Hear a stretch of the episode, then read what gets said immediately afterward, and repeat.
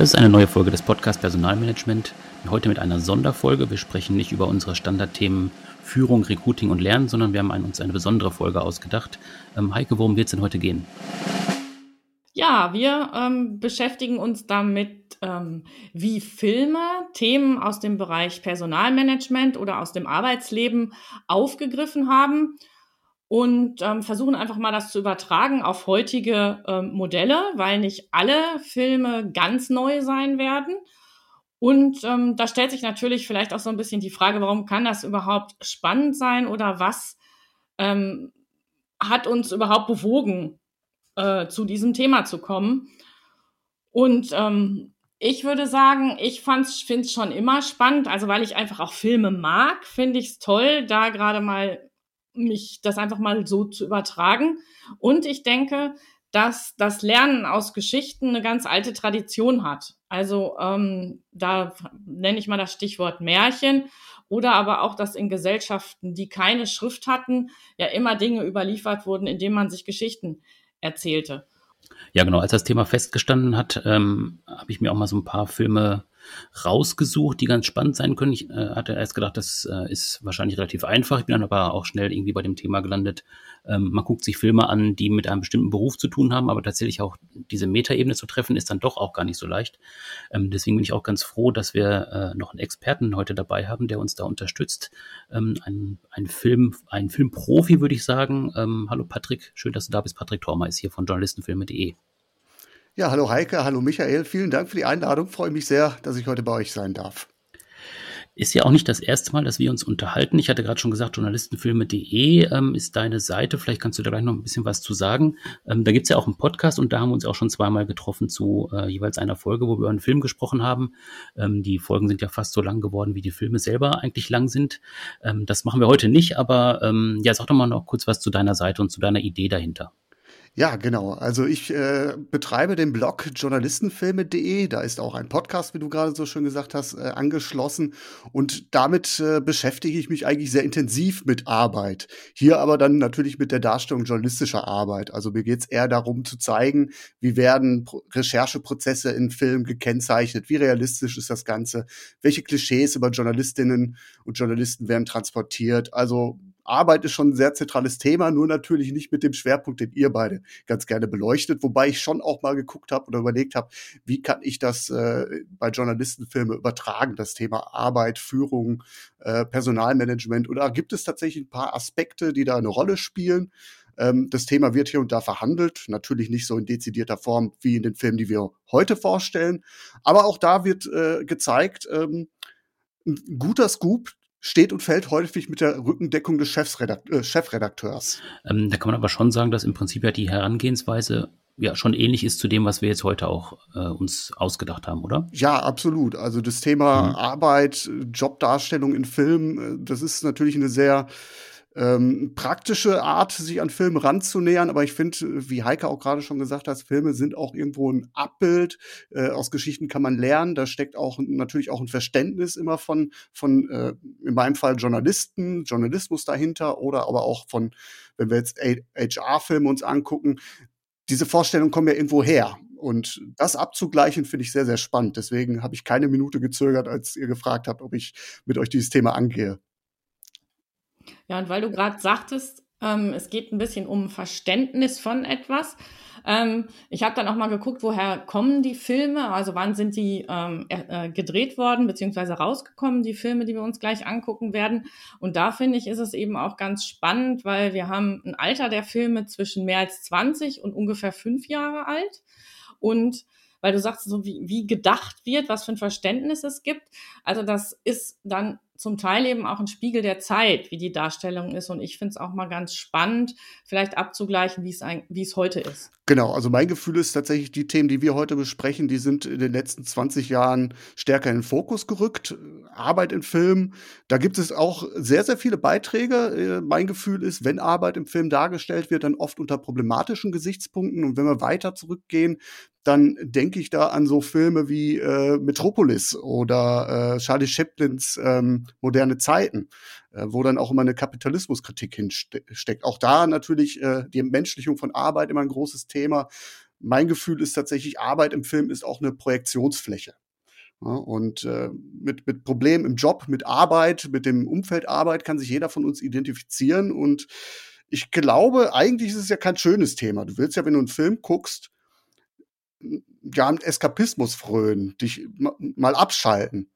Gleichzeitig ist es, glaube ich, aber spannend zu sehen, wie schlagen sich andere mit elementaren Problemen im Job, aus Neugier, aus Voyeurismus, vielleicht weil wir lernen wollen, vielleicht weil wir uns auch nur bestätigt wollen sehen, dass andere Jobs und andere äh, Arbeitsumfelder auch nicht schön sind.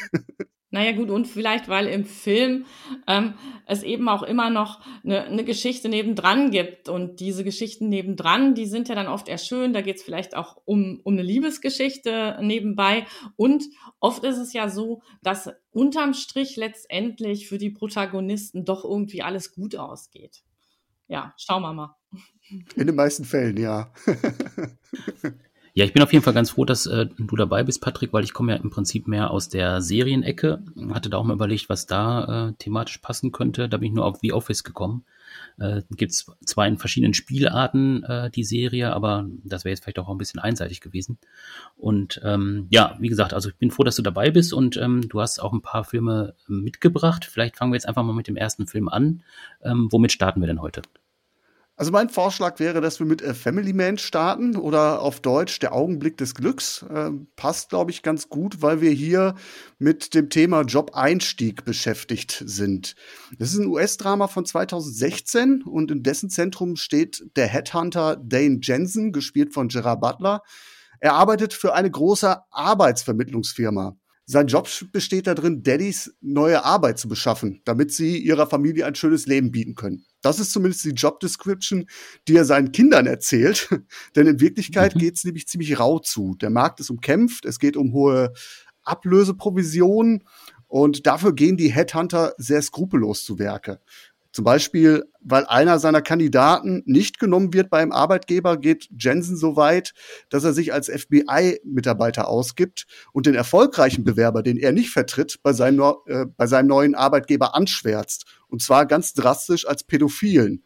Äh, er macht den Arbeitgeber nämlich mit den rechtlichen Konsequenzen vertraut.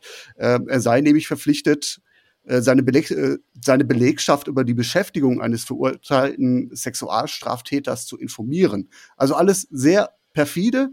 Äh, sein Traum wäre es, irgendwann mal die Firma von seinem Chef zu übernehmen. Doch dafür müsste er sämtliche Bedürfnisse seiner Familie vernachlässigen. Und ja, das stellt ihn dann vor ein großes Dilemma, als sein kleiner Sohn, zehn Jahre alt, an Leukämie erkrankt. Das mhm. ist so das grobe Drama. Nicht sonderlich tief, recht plakativ, aber doch sehr anrührend. Also ich hatte schon jetzt in Vorbereitung ein, zwei Tränchen im Auge. Mhm, okay.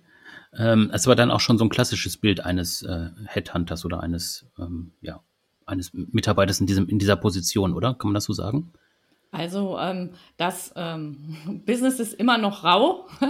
mhm. Ob es jetzt wirklich ähm, äh, immer so zugeht, ähm, weiß ich nicht genau. Aber was sich einfach vor allen Dingen in der letzten Zeit geändert hat, also dadurch, dass wir ja nicht mehr so einen klassischen Arbeitgebermarkt haben, sondern eher einen Arbeitnehmermarkt, ähm, dass es schwieriger wird, besonders wenn es um solche ähm, Jobs geht in der IT oder auch Ingenieure.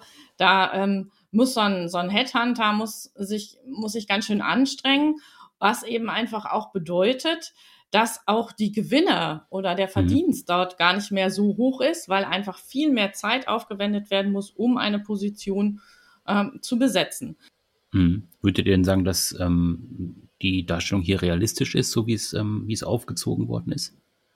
Also aus meiner Sicht ist der Headhunter, gespielt von Gerard Butler, hier natürlich erstmal von vorne weg ein Bad Guy. Also die Geschichten, die er sich da mhm. erlaubt, äh, ich glaube, Heike, äh, das gehört sicherlich nicht zum Standard, dass man Mitbewerber madig macht, indem man sie als äh, Straftäter brandmarkt. Nein, ich denke, das ist sicherlich übertrieben. Was, denke ich, nicht übertrieben ist, ist, dass dieser Job auch so ein rund um die Uhr Job sein kann, weil du im Grunde oft anfängst zu arbeiten, wenn die anderen Feierabend machen, weil du nämlich dann Interviews führst, wenn ähm, eben deine Kandidaten äh, Feierabend haben oder die zu erreichen, ähm, um sie eben zu bewegen, sich vielleicht woanders mal vorzustellen. Und deshalb ist dieses zweite Thema, was ich finde, was der, was der Film auch anreißt, nämlich das Thema Work-Life-Balance. Also die Frage, ähm, was spielt eigentlich neben der Arbeit noch, noch eine Rolle, was ja ähm, eben noch oft unter dem Stichwort Work-Life-Balance diskutiert wird, ähm, dort einfach auch gut aufgehoben ist. Ne? Also, dass man sich natürlich, wenn man sich so reinhängt, irgendwann auch die Frage gefallen lassen muss, was war sonst noch im Leben und da sicherlich auch in Konflikt kommt. Mhm. Ich muss ja dazu sagen, äh, ich, ich spoiler mal so ein bisschen, die Figur macht ja auch eine Entwicklung durch. Ähm, nicht nur im Beruf, im privaten Leben, dass er sich seiner Familie wieder annähert, sondern auch äh, einen speziellen Kunden hat, der halt auch schwer vermittelbar ist, so wird es zumindest dargestellt, weil er halt auch schon älter ist. Und er dann nachher ähm, ganz selbstlos diesen Kandidaten, den er eigentlich vorher irgendwie äh, sehr stiefmütterlich behandelt hat, ähm, ja, zum Erfolg verschafft und wo man dann sieht, äh, ein guter Headhunter, der muss, glaube ich, auch eine gute Vertrauensbasis zu einem äh, Klienten haben. So als Learning. Mhm. Ja, ähm, ich glaube vor allen Dingen noch mehr in der heutigen Zeit, ähm, weil sie, ich sag mal, den Job zu wechseln ist auch, wenn man jetzt vielleicht glaubt, ähm, heutzutage ähm, findet man ja leicht vielleicht was Neues, wobei Corona die Sache nochmal so ein bisschen relativiert, ähm, braucht es ja doch das Vertrauen in denjenigen, der den anderen Job anbietet, ähm, dass das was Vernünftiges ist. Ne? Und von daher würde ich dir da auf dem, dem Weg eben zustimmen. Mhm. Was, was ich halt noch an diesem Film sehr bemerkenswert fand, auch im negativen Hinsicht, hier ist immer nur von männlichen Führungskräften die Rede. Und äh, da steckt dann auch äh, eine Kritik an der Rollenverteilung äh, Mann-Frau dahinter, im Konflikt mit seiner Ehefrau, die ihre Träume, die beruflichen aufgegeben hat. Sie ist nur dafür da, den Haushalt zu schmeißen, die Kinder zu versorgen, sexuelle Gefälligkeiten halt auch äh, zur Verfügung zu stellen. Also äh, sehr, sehr drastisch. Und mhm. das ist jetzt kein Kernthema des Films, aber äh, das klingt schon mit an. Das ist auch ein sehr, ja, äh, hier in dem Fall eine sehr männlich geprägte ähm, Milieu ist. Hm. Du hattest ja vorhin gesagt, ähm, du hättest auch äh, die eine oder andere Träne im Auge gehabt, also wäre es auch äh, gerührt gewesen. Jetzt muss man ja sagen, äh, erfolgreich war der Film jetzt nicht. Hat jetzt auch nicht die besten Kritiken bekommen. Nee, der ist tatsächlich unterm Radar gelaufen. Und ich muss auch ehrlich sagen, ich hatte den gar nicht auf dem Schirm, bevor wir uns mit dem Thema hier beschäftigt haben. Mhm. Also äh, vielleicht ein bisschen zu Unrecht. Es ist ein sehr solides Drama. Das kann man gucken. Ähm, dass ich da jetzt ein Tränchen im Auge hat, das liegt dann auch daran, dass ich mich sehr leicht mit fortschreitendem Alter von äh, sehr ähm, plakativen Melodien und in Verbund mit sehr traurigen äh, äh Themen dann da mich da irgendwie abgeholt fühle. Ah, okay. Ich weiß aber, also was du meinst. Ich, ich hab's sagen, genauso. ja, man, ja. Mit, mit, mit, dem Alter wird man halt auch sentimentaler. Ja, genau. Na, dann bin ich aber mal froh, dass das auch ein Männerding ist, in Anführungszeichen, wie wir es jetzt gerade ja schon davon hatten, dass, ähm, dass, dass es da eher um, um männliche Führungskräfte geht. Hm. Genau. Also, und wie gesagt, es ist ja auch so dargestellt, es gibt ähm, immer nur ein Entweder-Oder, also Job oder hm. Familie.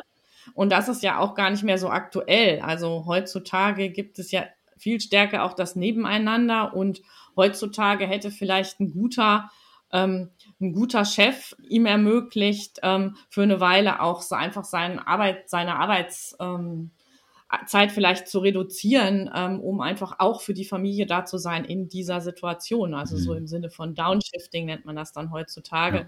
Oder er hätte sich mal ein Sabbatical genommen. Und das ist das finde ich äh, vor dem Hintergrund interessant, dass dieser Film ja noch gar nicht so alt ist. Ne? Da liegen ja nur fünf Jahre dazwischen jetzt. Interessant ist tatsächlich, wie der Chef in dem Film äh, dem Headhunter dann tatsächlich die, die Work-Life-Balance ermöglicht. Und zwar, indem er ihm kündigt. Spannender Ansatz. Spannender Ansatz. Aber ähm, man denkt, was ist das dann äh, für ein, ein, ein Chef? Äh, sein, er kann es halt nicht anders zeigen und er entlässt ihn aber ohne, ähm, ja, wie nennt man so Klauseln, so Wettbewerbsklausel. Also er genau. darf sofort mhm. wieder als äh, freier Freelancer auch tätig werden. Das ist so seine, mhm. seine generöse äh, mhm. Abschiedserklärung. Und das ist gerade in der Branche sonst auf gar keinen Fall üblich. Mhm. Ne? Also. Ja. Ja, kommen wir von, äh, von einem nicht so richtig erfolgreichen Film zu einem erfolgreicheren Film, also quasi mal eine Liga höher. Ähm, ein Film mit sechs Oscar-Nominierungen, ähm, äh, auch sehr prominent besetzt, sowohl vor der Kamera als hinter der Kamera. Ähm, was haben wir als nächstes?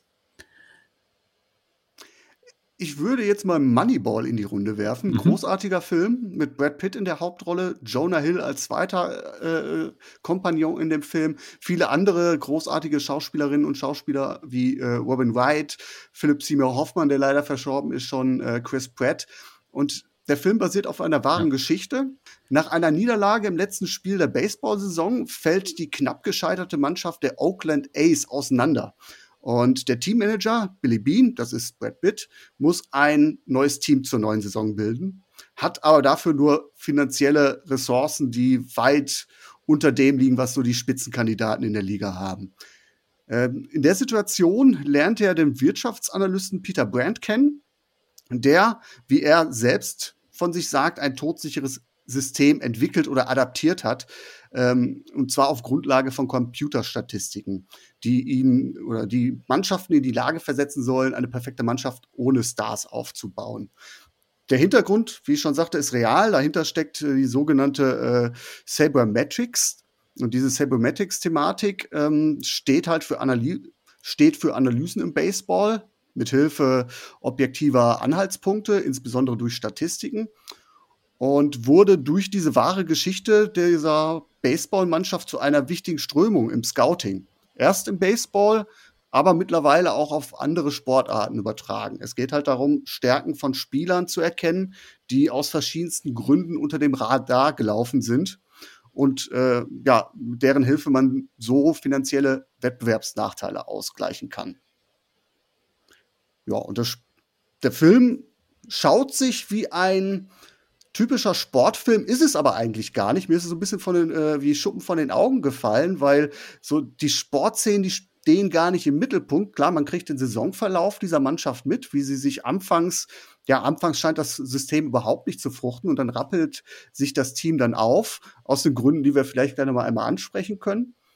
Und äh, man, man sieht halt eigentlich nur Statistiken und Spielszenen im Fernsehen und der Film ist an sich ein Bürofilm, im Sportsetting. Also wir lernen sehr, sehr viel über die Figuren kennen, wie sie umgehen miteinander in der Kabine, im Office, im Scouting und äh, passt wunderbar in diese Liste, wie ich finde. Das Erste, was mir da, dazu eingefallen ist, ähm, war so das Thema Beurteilung. Ne? Also was es ja einfach in den Unternehmen auch gibt, Stichwort Leistungsbeurteilung, aber auch, und das ist ja immer die, äh, die Königsklasse bei der Beurteilung, Potenzialbeurteilung. Also irgendetwas zu beurteilen auch, was man heute ja noch nicht so konkret sehen kann, ne, wo man sich auch ein bisschen aus dem Fenster hängen muss und auf Basis seiner Erfahrungswerte ähm, ja agiert.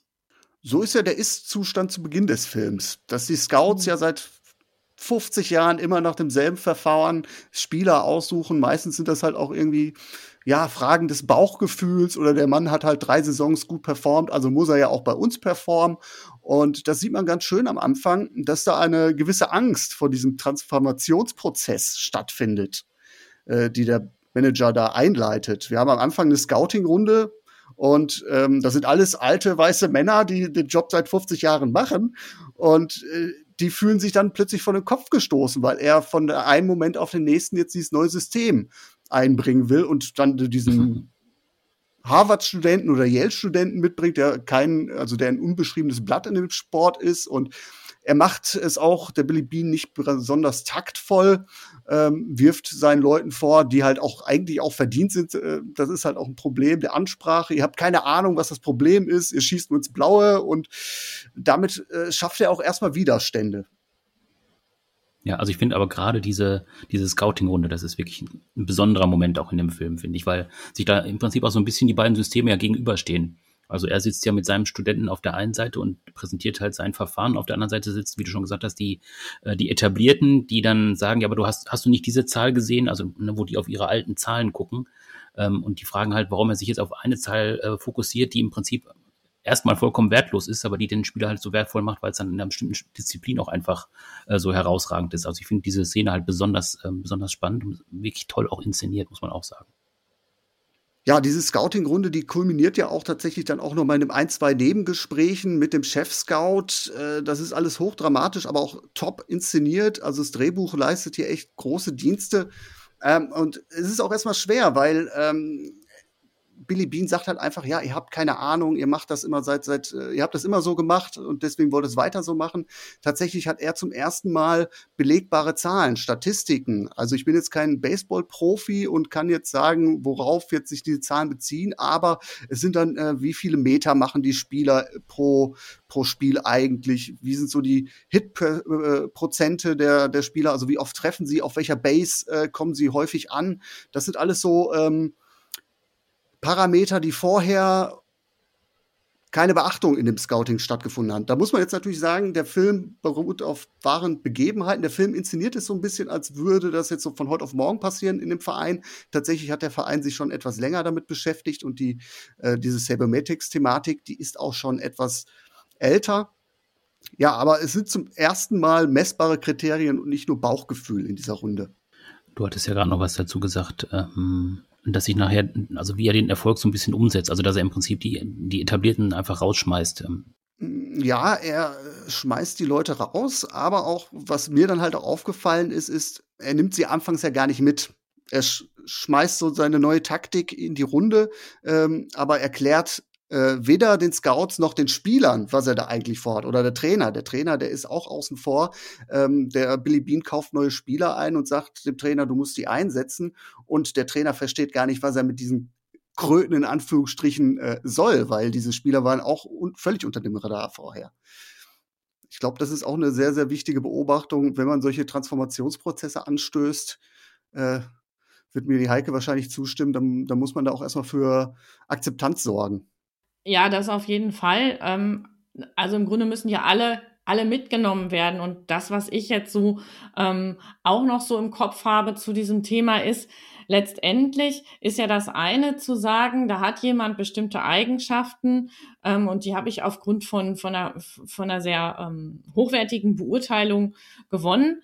Aber letztendlich bleibt trotzdem eine Aufgabe immer, nämlich die, ähm, die Menschen in dem Team irgendwie zusammenzubringen, weil ich glaube, auch wenn ich ähm, die Spieler, Spieler ausgewählt habe und äh, die so ähm, erstmal grundsätzlich alle irgendwie äh, besondere Kriterien erfüllen, ist ja noch nicht gewährleistet, dass die gut zusammen funktionieren. Das ist ja auch noch ein wichtiger Part und das trifft man ja in Unternehmen auch. Da es ist zum Beispiel der Fall, wenn ich ein besonders vielfältiges Team zusammenstelle und ähm, mich aber dann gar nicht mehr darum kümmere, dieses auch irgendwie zu managen. Also weil da entstehen ja dann auch, auch, auch Konflikte zwischen den einzelnen ähm, Akteuren und ich muss ähm, an der einen oder anderen Stelle immer Verständnis schaffen. Und da sind wir jetzt wieder da, wo du, Patrick, vorhin schon gesagt hast, es geht darum, alle müssen mitgenommen werden. Und das Gleiche gilt eben auch dann dabei, ein Team zu formen, das ja irgendwie zusammenspielen soll, weil das ist ja da auch keine Einzelleistung. Dann. Genau, es geht nur im Kollektiv und der Manager Billy Bean, der hat anfangs auch Berührungsängste mit dem Team. Aus dem Grund, dass er sagt, er darf sich als Manager nicht mit dem Team, ich sag mal, verbrüdern. Ne? Er ist nämlich derjenige, der den Spieler nachher auch mhm. rausschmeißt schmeißen muss, wenn sie nicht performen. Und das geht nicht, wenn er andauernd mit den Spielern zusammen in der Kabine kluckert. Äh, davon muss er sich nachher äh, lösen, um tatsächlich dann auch den gewünschten Erfolg zu erzielen und die, die Leute und die Mannschaft mitzunehmen. Ja, ist auch nochmal ein spannendes Führungsthema, äh, das viele Führungskräfte ja auch umtreibt, nämlich die Frage, wie viel Nähe oder Distanz habe ich eigentlich zu meinen Mitarbeitenden und ähm, das ist sicherlich oft auch eine Frage der Persönlichkeit und ähm, auf der anderen Seite immer auch die Frage, ähm, wie kann es mir gelingen, ähm, Nähe und Vertrauen aufzubauen und aber in der Sache trotzdem klar zu bleiben. Und das ist eine ganz, ganz schwierige Sache, die vor allen Dingen auch ähm, junge Führungskräfte oft umtreibt, wenn sie so quasi aus dem Team zur Führungskraft geworden sind. Ist also auch nochmal ein spannender Aspekt, der ja da, da drin steckt. Genau, der Spieler war auch, also der Manager Billy Bean, der war vorher auch selbst Spieler. Ah ja, spannend. Also er müsste, ja. es, müsste es eigentlich wissen, was für Bedürfnisse er als Spieler gehabt hat, äh, agiert aber erstmal völlig konträr, weil er dann erstmal, ja, er ist, glaube ich, schon länger Manager, also er ist jetzt nicht neu im Job, aber äh, mit dieser Rolle muss er sich auch erstmal anfreuen, beziehungsweise seine Rolle definieren, wie er sie interpretieren will. Er ist ja auch erfolgreich mit seinem System. Ähm, die äh, Mannschaft ähm, erzielt ja einen großen, einen großen Rekord. Irgendwie, ich glaube, 20 Spiele am Stück gewinnen die, ähm, scheinen aber trotzdem, glaube ich, an gleicher Stelle aus wie im Vorjahr, so dass es sich so ein bisschen äh, ja selbst hinterfragt auch, ähm, auch das System hinterfragt, aber es bleibt trotzdem auch nicht unbemerkt. Also er kommt ja auch noch in Kontakt mit Leuten, die ähm, das System auch verstanden haben und sagen, das brauchen wir äh, und ihn ja auch so ein bisschen dann äh, aus der Reserve locken. Genau, er kriegt ein Angebot zum Schluss sorry, dass ich hier so knallhart Spoiler. Ich hoffe, das ist dem Ganzen angemessen, aber er kriegt zum Schluss ein Angebot von den, ich glaube, die Boston Red Sox sind das. Mhm. Und das ist natürlich eine der ersten Adressen in diesem Baseballspiel. Ähm, er lehnt es aber ab, weil er es mit seiner Mannschaft schaffen möchte. Äh, die Ironie der Geschichte ist, dass die Red Sox, ähm, die auch lange Zeit äh, nach dem Meistertitel dürsten, ein, zwei Jahre später mit dieser Taktik erfolgreich sind. Ja. So kann es mhm, gehen. Genau. Gut, ähm, kommen wir zum nächsten Film. Ähm, das ist auch der älteste Film, den wir ähm, rausgesucht haben. Der heißt Alles Routinen aus dem Jahr 1999. Patrick, vielleicht kannst du auch ein paar Sachen zu dem Film sagen. Genau, wir hatten ja quasi den Berufseinstieg. Wir hatten, äh, wie gehe ich äh, im, im, im Prozessen mit äh, meiner Belegschaft um. Jetzt kommen wir zu einem bitteren Thema und zwar das Ende äh, einer, einer Berufskarriere in einer Firma. Ähm, in dieser US-Komödie wird das nämlich das Thema Kündigung auf die Spitze getrieben. Ähm, da steht eine gesamte Firma vor einer Reorganisation. Unternehmensberater äh, kommen ins Unternehmen, greifen in den Prozess ein. Äh, wir wissen, das ist oft kein gutes Zeichen. Äh, zumindest äh, äh, kann man da kann man da erstmal erahnen, dass da was passiert. Äh, unterschwellig geht es in dieser Komödie auch um Themen wie Stressbewältigung und Burnout. Ich führe noch mal ein bisschen was zu dieser äh, Handlung aus. Im Mittelpunkt stehen nämlich drei Mitarbeiter einer Softwarefirma, die von ihrem Chef herumgeschubst werden und auch sonst wenig wertgeschätzt werden. Und einer von ihnen, das ist der Peter, äh, wendet sich in seinem Frust an einen Hypnotiseur, an einen Hypnotiseur, der ihm helfen soll, äh, seinen Stress zu bewältigen.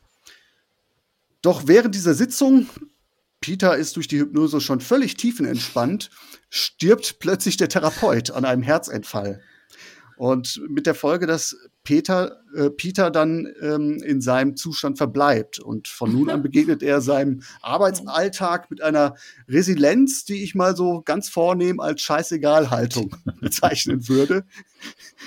Ähm, und selbst als die Unternehmensberater dann in der Firma auftauchen und diese Umstrukturierung anleiern, ähm, und ihn dann befragen, macht er gar keine Anstalten, überhaupt auch nur ein Blatt vor den Mund zu nehmen. Also er lässt durchblicken, was für einen stumpfsinnigen Job er macht und äh, dass er sowieso nichts in der Firma läuft und eigentlich äh, sind die Unternehmensberater hier gerade an der richtigen Stelle unterwegs, mit der Folge, dass Peter dann befördert wird. ja, und äh, dann gibt es noch einen kleinen Krimi-Plot nach hinten dran, als äh, er aber dann feststellen muss, dass seine besten Freunde dann auf der Streichliste stehen, fassen sie gemeinsam den Entschluss, es dieser Firma heimzuzahlen, mit Hilfe eines Computervirus. Wir sind in den 90ern, mhm. ne? das Computerthema ist ja sehr, sehr hip. Wollen sie das Unternehmen dann finanziell prellen? Ja. Das ist ja noch eine schöne Anekdote in dem Film ähm, zu dem Kollegen Milton. Ähm, äh, den sie auch reis, äh, rausschmeißen wollen, wo sie dann aber feststellen, dem ist schon längst gekündigt worden, da hat man nur vergessen, ihm das zu sagen. Und der arbeitet einfach weiter. Und dann versucht man einfach im Hintergrund zu sagen, ja, dann kriegt er kein Gehalt mehr, dann löst sie es vielleicht von alleine. Mhm, stimmt, aber ist auch so, so typisch ähm, die Zeit, also Reorganisation, ähm, wo es einfach die Leute, die nicht interessiert hat, ähm, was ist eigentlich mit den Mitarbeitenden in dem in dem Moment, sondern das war ja auch so wirklich die typische Zeit, wo man, ähm, wo eben mhm. einfach Leute in Projektteams waren, die sich dann einfach quasi auch selber wegorganisiert haben. Und ähm, genau, also das ist wirklich spannend. Und die Frage, die sich da dann einfach stellt, ist einfach auch, was ist auch vielleicht die Aufgabe einer HR-Abteilung, weil ähm, Michael, du hast es gerade gesagt mit dieser Anekdote, dass man einfach da jemanden vergessen hatte zu sagen, dass er schon gekündigt ist. Ähm, wo wo ist eigentlich die Aufgabe auch von der Personalabteilung, äh, wenn es darum geht, dass eben ein umfassender Reorganisationsprozess ist ähm, und äh, ich glaube, diese, diese kleine Anekdote zeigt es eben schon sehr, wie das zu der Zeit gewesen ist. Also es wäre sicherlich ähm, heutzutage äh, deutlich anders und heutzutage würde man sich auch mehr damit beschäftigen, ähm, auch mit Mitarbeitende ähm, anders einzubinden in diesen, diesen Umorganisationsprozess. Äh, genau, weil man eben einfach weiß, dass, äh, dass es wichtig ist, ähm, die alle mitzunehmen. Also das, denke ich, wäre jetzt heutzutage einfach so nicht mehr möglich. Hm. Wobei der Film ja auch einige Klischees auch einfach bedient. Also jetzt die Unternehmensberater, die reinkommen, genau. ähm, die halt tatsächlich auch genau diese Merkmale zeigen, äh, die mhm. man immer so befürchtet bei den Unternehmensberatern mhm. oder auch der Vorgesetzte äh, von Peter, der ähm, also dann versucht auch da äh, irgendwie bei denen gut wegzukommen, aber dann natürlich genau das Gegenteil erreicht. Oder eben auch dann die Kollegen untereinander, die sich dann nachher zusammenschließen und dann ja, gemeinsam mhm. agieren, wo das gemeinsam halt auch einfach nochmal betont wird. Genau, aber was ich finde, was schon relativ frühzeitig ja aufgegriffen wird, ähm, das Thema Sinn bei der Arbeit. Mhm. Na, also zu sagen, was ja heute gar nicht mehr wegzudenken ist, dass ähm, Unternehmen sich immer auch überlegen, gerade auch so mit Blick auf die ähm, jetzt nachfolgenden jüngeren Generationen, also Generation Y und Z, ähm, zu, zu, überlegen, wie kann ich eigentlich den, kann ich eigentlich Sinn vermitteln, wie kann ich auch ähm, meine Wertschätzung äh, kontinuierlich aus, ausdrücken, damit ich eben Mitarbeitende auch binde ans Unternehmen. Das ist ja was, was da so auch wirklich auf die Spitze getrieben überhaupt keine Rolle spielt. Ne? Also da ist der Film auch ein echt gutes Kind seiner Zeit. Mit diesem 90er-Jahre-Flair, diese Großraumbüros, mhm. mit diesen engen ja. Parzellen, die geteilt sind. Die Kleidung natürlich spielt da auch eine Rolle. Weite Hemden, breite Krawatten. Das ist so, ein klassisches Bild, was man aus vielen Beiträgen, aus vielen Filmbeiträgen aus dem ähm, aus dieser Zeit kennt. So kurz um das äh, Millennium herum. 90er Jahre, das ist äh, ja so, so, so ein Jahrzehnt der Sicherheit, des wirtschaftlichen Aufschwungs, aber halt auch das, was du gerade sagtest, Heike, es geht um Sinn und in Filmen wird halt oft auch der Aspekt des Stumpfsinns äh, zu dieser Zeit thematisiert. Ich denke da an Filme wie Matrix oder Fight Club. Mhm. Das sind große Beispiele für Filme, wo es darum geht, ähm, auf, auf, unter unterschiedlichen Voraussetzungen ähm, aus einem Hamsterrad auszubrechen und dann dementsprechend mit äh, zentralen Szenen aufwarten, die genau in solchen Büroumfeldern mhm. spielen. Ja, und wie gesagt, die, wie ihr schon gesagt habt, die äh, beiden Berater entsprechen ja wirklich allen Klischees, ähm, die aber auch an der einen oder anderen Stelle heute noch nachhängen. Mhm. Ich glaube, die Frage, was machen Sie eigentlich hier im Unternehmen, das ist auch äh, eine Frage, vor der sich so mancher fürchtet. Mhm, das stimmt.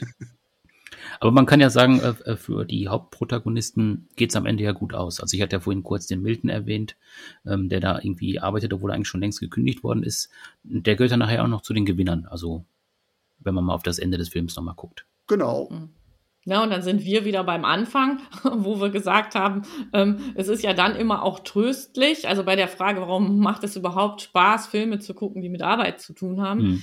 ähm, es ist ja auch tröstlich zu sehen, auch dass ja, glaube ich, alle drei dem System und ähm, der Organisation und den Beratern ein Schnippchen geschlagen mhm. haben und einfach so zu ihrem äh, Happy End gekommen sind, jeder auf seine Art und ja. Weise. Ne? Ja, man muss halt auch mal gucken, einfach, also einfach gucken, äh, welcher, welcher Job macht einem Spaß. Ne? Also ich meine, äh, jetzt mhm. der Peter ist äh, Programmierer, also ein Job, der ja heute auch noch extrem gesucht ist, äh, wo man einfach sagt, der kann sich den Job aussuchen, aber der wird am Ende halt Bauarbeiter, weil das sein Traumjob ist nach sein, von seiner Haltung aus.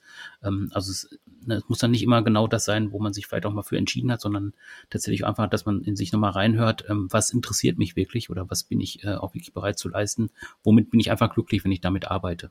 Ja, und trotz vermeintlich äh, ja die, Implikation, die man mit einem Jobverlust äh, sieht, dass es doch trotzdem einen Neuanfang geben kann. Wir sprechen ja jetzt allesamt über amerikanische Filme und da ist der Jobverlust natürlich noch mal ja, stärker konnotiert, weil äh, aufgrund des Sozialwesens, man verliert ja direkt damit auch seine Krankenversicherung.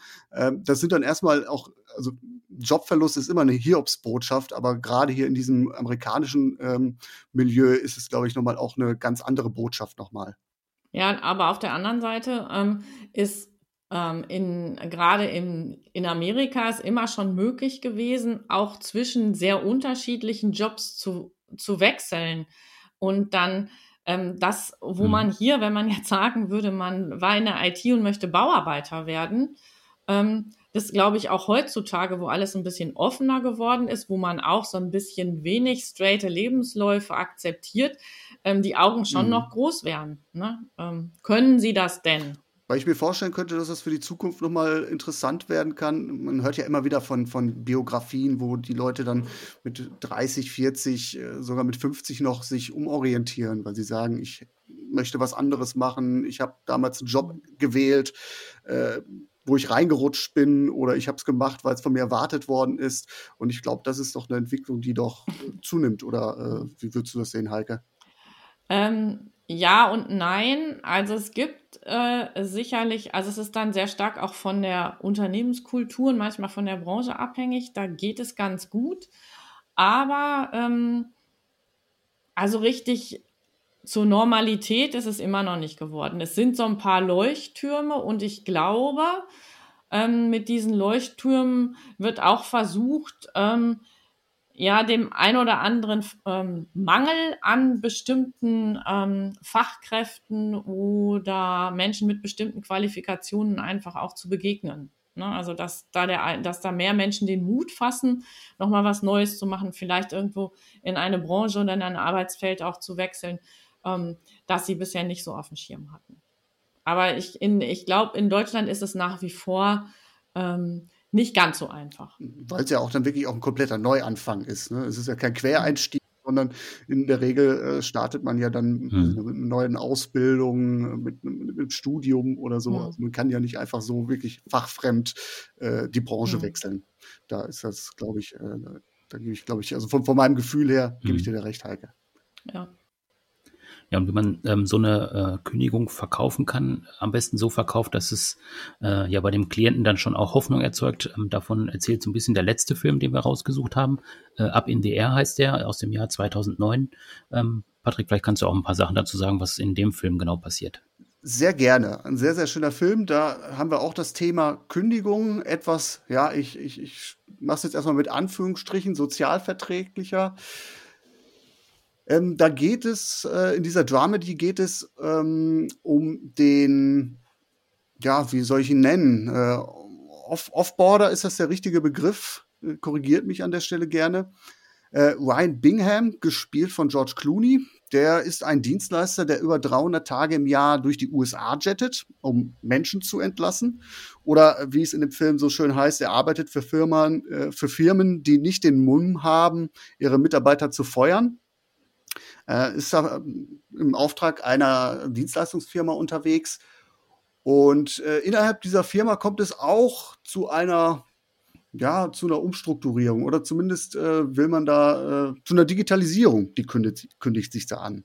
Durch eine Idee einer auch hier wieder eine Uni-Absolventin, gespielt von Anna Kendrick, droht nämlich Bingham der super gerne ähm, im, im, Land unterwegs ist als Außendienstler, droht er nämlich zum selbst zum Auslaufmodell zu werden. China schlägt nämlich vor, sämtliche Außendienstaktivitäten, sprich die Kündigen vor Ort, ähm, zu digitalisieren und äh, sämtliche Abläufe ins Haus zu holen und dann werden sie halt wie, via Remote am Computer vorgenommen, um Kosten zu sparen. Weil China jetzt aber für die Umsetzung noch ein paar Erfahrungen sammeln muss, ähm, schickt der gemeinsame Chef äh, der beiden äh, das Duo aufs, auf gemeinsame Tour durchs Land. Und ja, so lernen beide äh, voneinander, welche Ideen sie eigentlich von ihrem Business haben. Und vor allem äh, Anna Kendrick lernt dann auch noch mal äh, kennen oder ja die Heran Herangehensweise von Ryan Bingham kennen und auch die Feinheiten, auf die es äh, ankommt. Ja, man muss ja sagen, also er macht das ja jetzt nicht so platt, er kommt in die Firma und sagt, sie sind raus, sondern er verpackt das ja wirklich irgendwie äh, sehr geschickt. Also er baut das ja dann nachher tatsächlich so auf, dass die äh, Leute denken, das ist jetzt auch eine Chance für die, was Neues anzufangen. Ähm, Und ähm, also er wird jetzt nicht als so ein kalter äh, Typ irgendwie dargestellt, sondern ähm, ja, er, er schätzt es halt, dass er irgendwie diesen Job machen kann. Ähm, er freut sich dann aber auch, glaube ich, einfach daran, äh, einerseits unterwegs zu sein, andererseits aber auch den Leuten halt so eine gewisse Perspektive aufbieten zu können. Also das Spiel ist irgendwie auch nochmal irgendwie so ein Thema, ähm, wo er sich dran erfreut. Ja, wobei ich finde, am Anfang ist schon, ähm, so hast du das Gefühl bei der Figur, das ist kein netter Kerl und der sorgt sich jetzt so wunderbar um die, um die Leute. Ich glaube, er wird sich innerhalb des Prozesses auch bewusst, welche Verantwortung er tatsächlich hat. Diese Themen, hm. dass er die Leute auch abholt, ihnen Perspektiven aufzeigt. Das wird im Laufe des Films immer wichtiger. Am Anfang habe ich aber doch den Eindruck, dass er da ein Skript abspult und Plattitüden rausholt, nach dem Motto, ja, sehen Sie es als Chance. In dem Moment, wenn die Leute da den, den Boden unter den Füßen weggezogen bekommen, dann sind das, glaube ich, Sachen, die äh, erstmal verhallen. Mhm. Also ich sehe da schon so eine, so eine kleine Entwicklung. Das, äh, auch, auch von der Figur vom, vom Saulus zum Paulus hin, auch dort.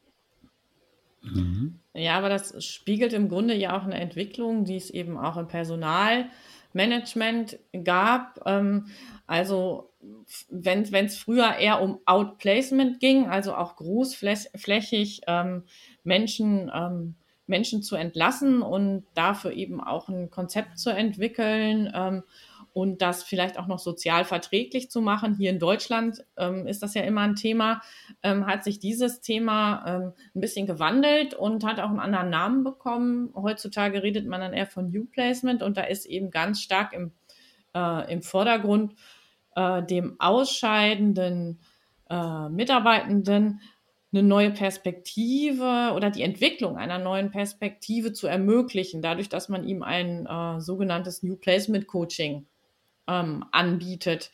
Ähm, das passiert ja dann in der Regel ähm, bei, ähm, bei, verdienten, bei verdienten Mitarbeitenden, bei ähm, oft auch bei äh, Führungskräften, die eben vielleicht nach einer langen Zeit im Unternehmen einfach ähm, ausscheiden.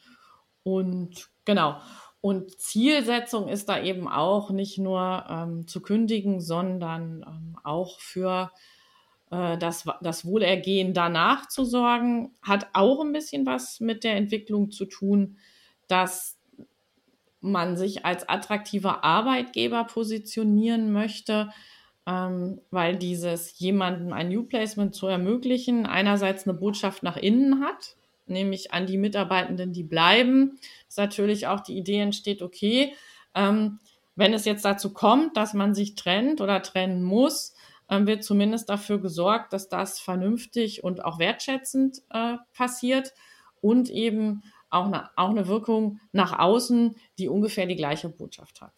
Und das war zu der Zeit natürlich noch nicht so, ähm, so intensiv äh, in der Diskussion hier. Aber es zeigt, weil du Patrick gesagt hast, es gibt so ein bisschen so eine Entwicklung. Es zeigt eben auch, diese Entwicklung hat sich, zeigt sich eben auch im realen Leben. Ryan Bingham verteidigt sich ja dann nachher auch mit den Worten, so wie ich es mache, hat es eine gewisse Würde. Das sehe ich nicht ganz da drin, weil ähm, es wird dann immer auf eine Broschüre verwiesen und da heißt das, da stehen alle Optionen für Sie drin. Deswegen würde mich vielleicht nochmal interessieren, Heike, wie weit können denn solche Perspektiven aufgezeigt werden im, im besten Fall? Ähm, also da geht es wirklich darum, dass es ein, ein Coaching-Angebot gibt, wo der ähm, ausscheidende Mitarbeiter wirklich ähm, mit Hilfe von externen ähm, Coaches, die in der Regel ähm, auch Recruiting, selber Recruiting-Erfahrungen haben, also Recruiter sind, ähm, Unterstützung bekommt, a, auch vielleicht, wie muss ich äh, meinen Lebenslauf aufbereiten, also so dieses, was ähm, mache ich eigentlich, um mich vernünftig neu zu bewerben. Ähm, dazu aber auch äh, ein Coaching bekommt, ähm, was ist eigentlich jetzt für mich ein sinnvoller nächster Schritt, also mich auch damit auseinanderzusetzen, was wir vorhin am Ende diskutiert haben bei dem anderen Film. Ähm, was ist eigentlich ähm, jetzt wirklich meine, vielleicht meine Berufung, was ist jetzt vielleicht das, was ich gerne machen möchte? Möchte ich das weitermachen, was ich gemacht habe? Ähm, oder möchte ich mich auch selber noch verändern? Und dann gibt es eben wirklich auch Unterstützung während des neuen Bewerbungsprozesses, also während der Suche. Ähm, das heißt immer wieder auch Reflexion dessen, was passiert ist. Ähm, dazu auch ein Gesprächstraining. Ne? Mhm. Also sich mich zu, zu, auch zu üben, wieder ähm, Bewerbungsgespräche zu führen, weil das oft schwierig ist, wenn vielleicht jemand auch schon relativ lange in einem Unternehmen war, gar keinen Gedanken hatte, äh, sich wegzubewerben und vielleicht so dann nach fünf bis zehn Jahren auf mal da steht und jetzt ähm, irgendwie ein Gespräch führen soll, ein Bewerbungsgespräch. Und ähm, da kann sowas eben sehr äh, hilfreich sein. Und das ist schon ein Unterschied. Also es geht weit über eine Broschüre hinaus, weil diese Broschüren und diese, diese Kladden, mit denen die immer agiert haben, wie diese, die sind mir einfach auch noch sehr im Gedächtnis bei dem Film. Genau. Jetzt ist das ja aber auch eine externe Firma, die das macht. Was ist denn davon zu halten? Ist das üblich, dass Unternehmen im deutschen. Raum äh, Dienstleister dafür einstellen, dass Leute gekündigt werden? Oder ist das ein sehr amerikanisches Phänomen? Nee, das ist, denke ich, jetzt ein Phänomen des Films und ein amerikanisches Phänomen. Ähm, in der Regel ähm, passiert der eigentliche Prozess der Kündigung schon im Unternehmen. Also, äh, und da ist eben auch die Personalabteilung in der Regel auch involviert.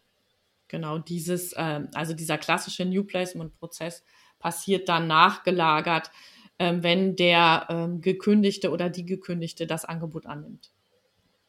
Jetzt hat ja der Film noch eine ziemlich aktuelle äh, Dimension.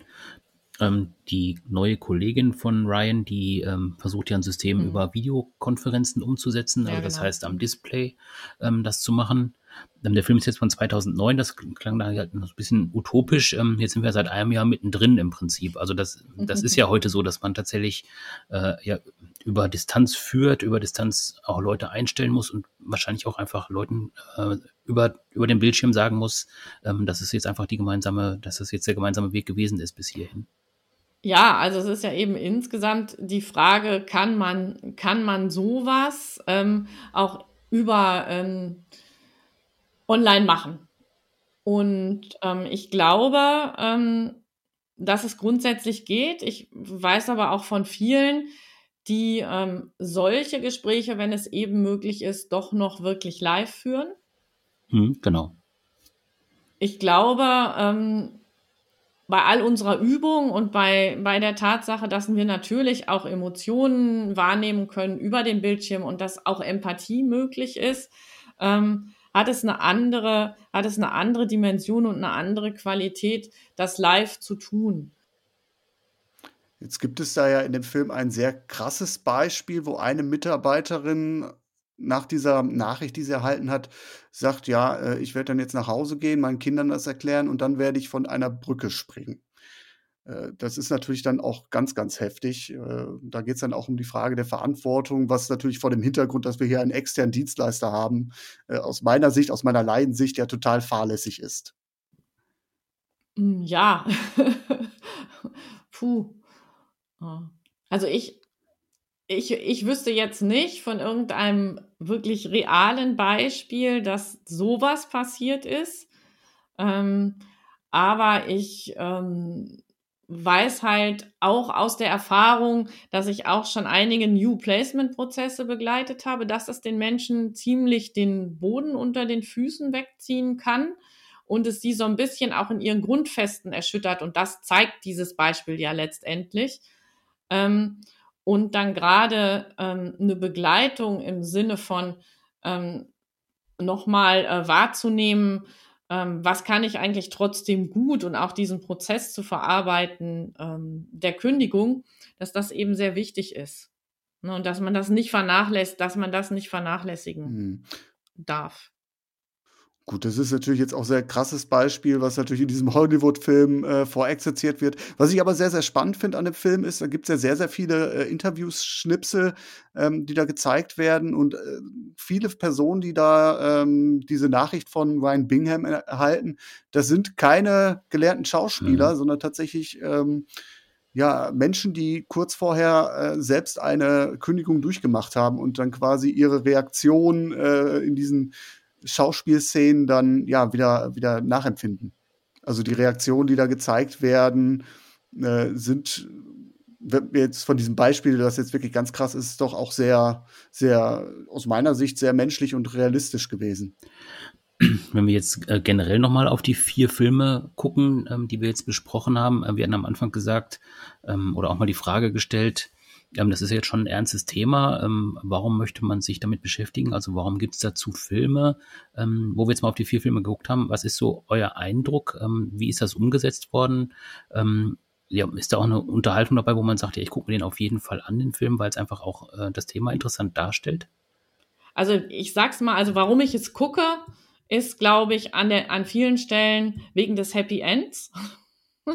Und einfach, weil, weil, weil manchmal jeder einfach so zu seinem Happy End kommt. Also ganz besonders ist mir das nochmal aufgefallen bei dem, bei dem Film Alles, alles Routine.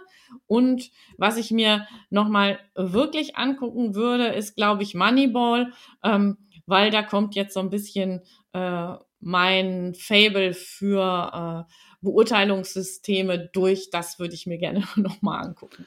Dem würde ich mich anschließen. Das sind ja alles vier auch gute Beiträge, die kann man gut gucken, die sind unterhaltsam und natürlich der Aspekt nachher, ähm, du hattest so schön gesagt, Heike, das Happy End, da ist auch ein Plädoyer immer für mehr Menschlichkeit auch drin. Also äh, wir, wir haben dann äh, anfangs ähm, Systeme, wo man meint, das ist alles entmenschlicht und man kann da nicht ausbrechen und man muss es als, als gegeben nehmen. Äh, es gibt aber tatsächlich auch ja, Lösungen und das zeigen diese Filme ganz gut. Ja, und so ein bisschen, dass es auch wichtig ist, seinen eigenen Weg ähm, manchmal bewusst zu suchen und wenn, wenn man ihn dann hat, den einfach auch zu gehen. Gut, dann danke ich euch soweit, ähm, dass ihr euch beteiligt habt an der Folge. Danke dir, Patrick, dass du dir die Zeit genommen hast und vor allem auch nochmal äh, die Filme mit reingebracht hast hier und auch nochmal die Filme geguckt hast ähm, in Vorbereitung. Vielen Dank dafür. Ja, vielen Dank für die Einladung nochmal. Hat mir wahnsinnig viel Spaß gemacht und äh, ja, auch einige Einblicke, die ich hier mitgenommen habe bei euch beiden. Mhm, sehr schön. Ja, und danke, Heike, ähm, dass du die Sachen nochmal so aufbereitet hast, dann auch in dem Transfer zu unseren Themen. Ähm, apropos Themen, was machen wir äh, im nächsten Monat? Ja, aber bevor ich das sage, will ich auch nochmal Danke sagen. Danke, Patrick, und äh, danke dir, Michael, für die bewährt gute ähm, Moderation. Und ja, was machen wir nächstes Mal? Da kehren wir zurück zur alten Ordnung und äh, beschäftigen uns mit dem Thema Lernen. Aber auch da haben wir einen Gast. Seid gespannt. Bis dahin. Tschüss.